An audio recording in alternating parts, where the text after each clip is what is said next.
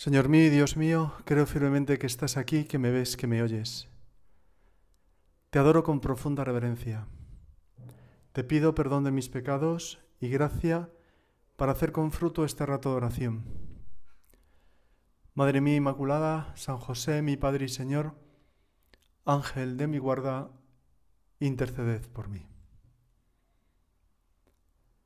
En la primera carta que San Pablo escribe a los de Corinto, expresa su asombro al enterarse de que entre los primeros cristianos había surgido una absurda contienda que los mantenía divididos.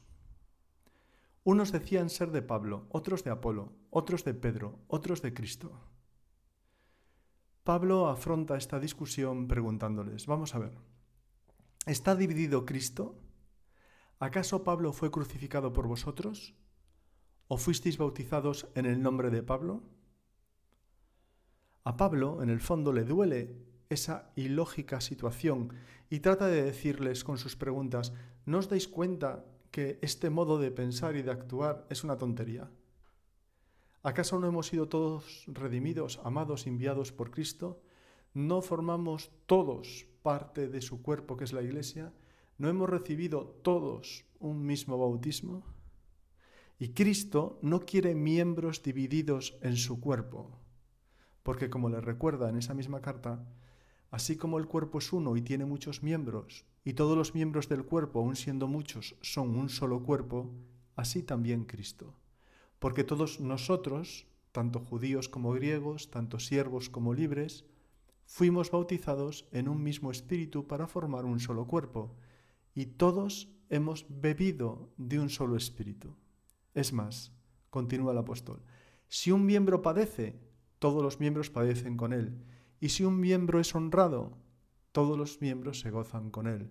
Vosotros sois cuerpo de Cristo y cada uno un miembro de él.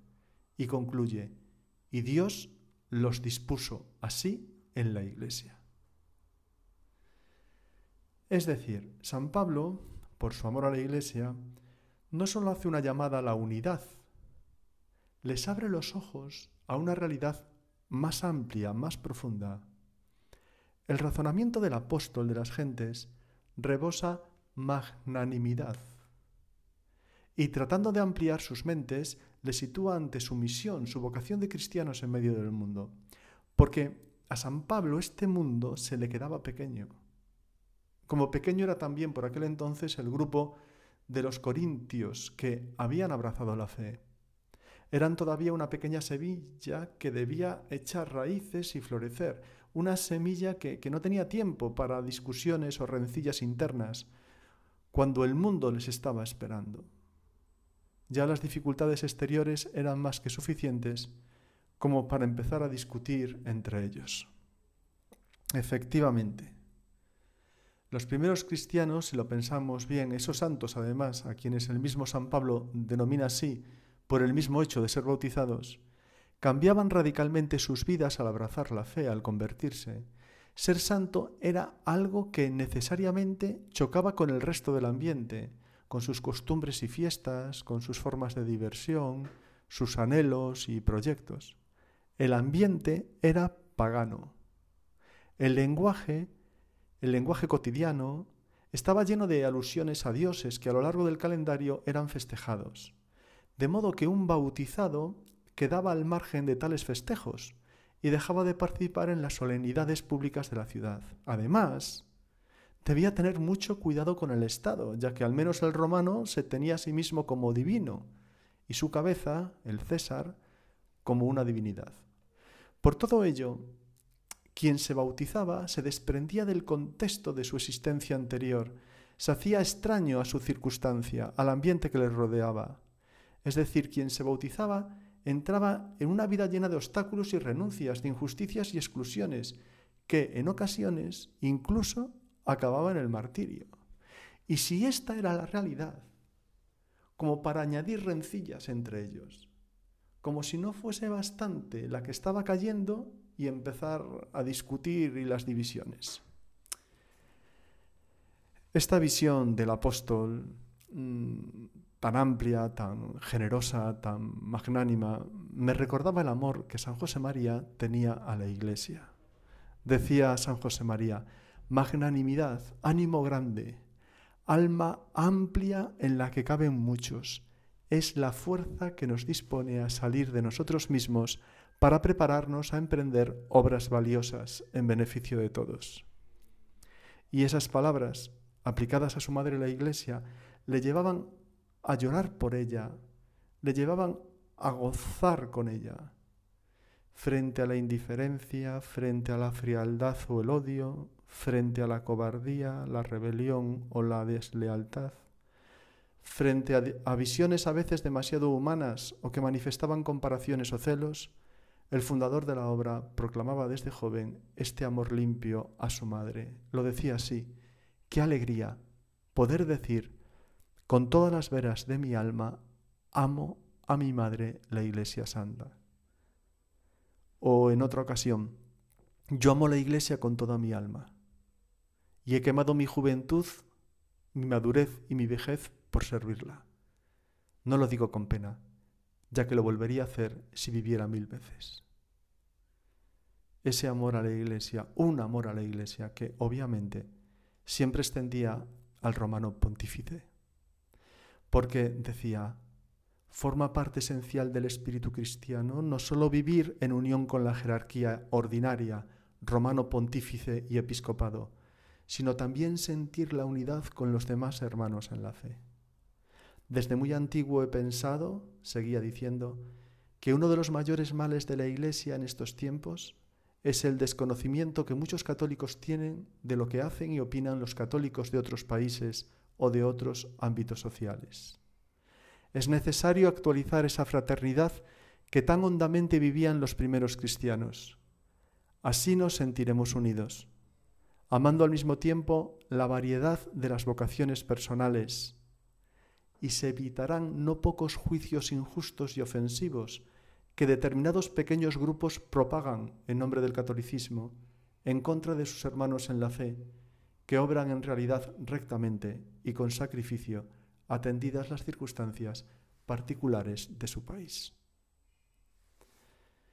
Y esta lucha por la unidad de la Iglesia y esta amplitud de miras me venían en el fondo a la cabeza al meditar el nombre de uno de los tres arcángeles, el de San Miguel, porque Miguel significa quién como Dios. Un nombre que no solo me invitaba al, abandono, a verme en manos de Dios Todopoderoso, a dejar en Él todo lo que me supera, sino también a entrar en esa grandiosidad divina, en la magnanimidad, a dar gracias contemplando todo lo bueno, la multitud de miembros que la Iglesia cobija y la labor que cada uno, con su propio carisma, realiza en la extensión del reino de Cristo por todo el mundo. ¿Quién como Dios? ¿Quién como Dios? Nos anima a ampliar la mirada, a sentirnos de nuevo Iglesia Universal, a sentir pequeño el mar, pequeño el mundo entero, el universo, pequeñas nuestras mismas vidas. Porque no lo olvidemos, en la Iglesia siempre habrá Pedros y Pablos, Martas y Marías, sanos y enfermos, ricos y pobres, diversas mentalidades, formas de hacer, trabajadores de la primera y de la última hora, bautizados apenas salidos del vientre materno y conversos a los 80 años.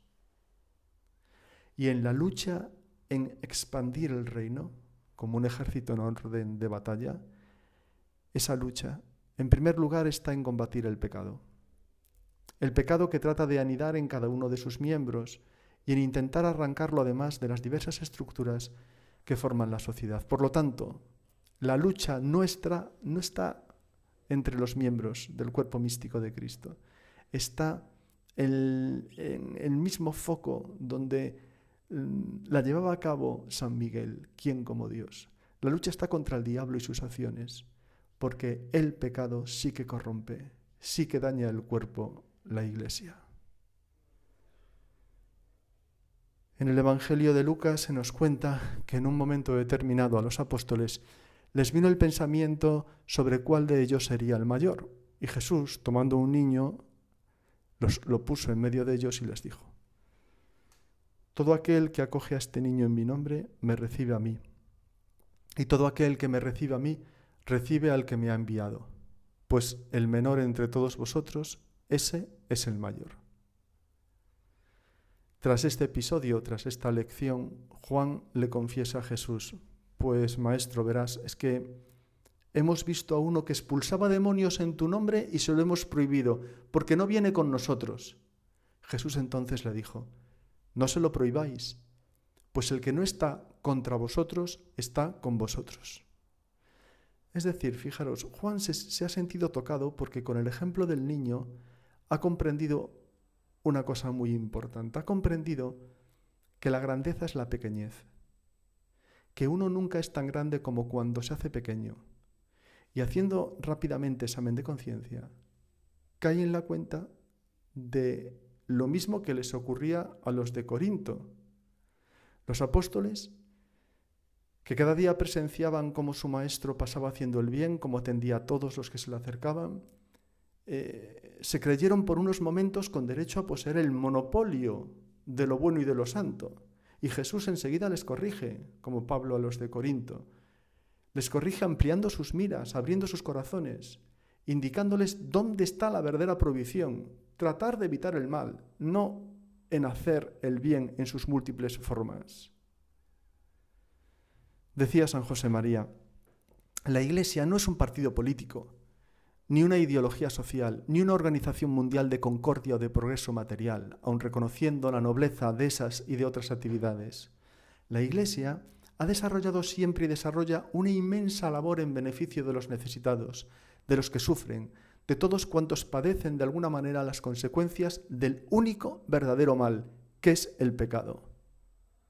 Por tanto, su fin es la santificación de todas las almas. La Iglesia salva, vivifica, de modo que esa grandeza expresada en el nombre de San Miguel nos recuerda estas otras palabras del Maestro. La mies es mucha, pero los obreros pocos. Rogad pues al Señor de la mies que envíe obreros a su mies. Palabras ante las que San José María consideraba, el mundo decía, esto es lo nuestro. Y lo afirmas después de poner la mirada y la cabeza en el cielo con la seguridad del labriego que camina soberano por su propia mes, mies, reñar en Christum volumus. Queremos que Él reine sobre esta tierra suya es decir, estas palabras le llevaban a pedir a Dios almas para extender su reinado de un polo al otro de la tierra, porque le dolían las almas, porque todavía eran tantos los que no conocen a Dios. Por eso ese quien como Dios nos abre la mente no solo al abandono en sus manos, sino a tener una mirada más de fe una mirada más profunda y amplia en el tiempo y en el espacio, una mirada capaz de amar todo lo que se hace en nombre de Cristo dentro de la Iglesia. De manera que, como decía San José María, en el Opus Dei contribuimos a hacer más evidente esa apostolicidad a los ojos de todos, manifestando con exquisita fidelidad la unión con el Papa que es unión con Pedro. El amor al romano pontífice ha de ser en nosotros una hermosa pasión, porque en él vemos a Cristo. Si tratamos al Señor en la oración, caminaremos con la mirada despejada que nos permita distinguir también en los acontecimientos que a veces no entendemos o que nos producen llanto o dolor, la acción del Espíritu Santo. Acabamos este rato de oración poniéndonos en manos de nuestra Madre la Virgen, en manos de Santa María, Madre de la Iglesia. Volvemos a poner la labor, la pequeña semilla que la obra siembra en el mundo junto a la de tantos otros, muchos otros sembradores, para que cuando ella quiera, cuando la Virgen quiera, dé sabrosas espigas en servicio de la Iglesia, del Papa y de todas las almas. Te doy gracias, Dios mío, por los buenos propósitos, afectos e inspiraciones que me has comunicado en esta meditación. Te pido ayuda para ponerlos por obra. Madre mía Inmaculada, San José, mi Padre y Señor, Ángel de mi guarda, interceded por mí.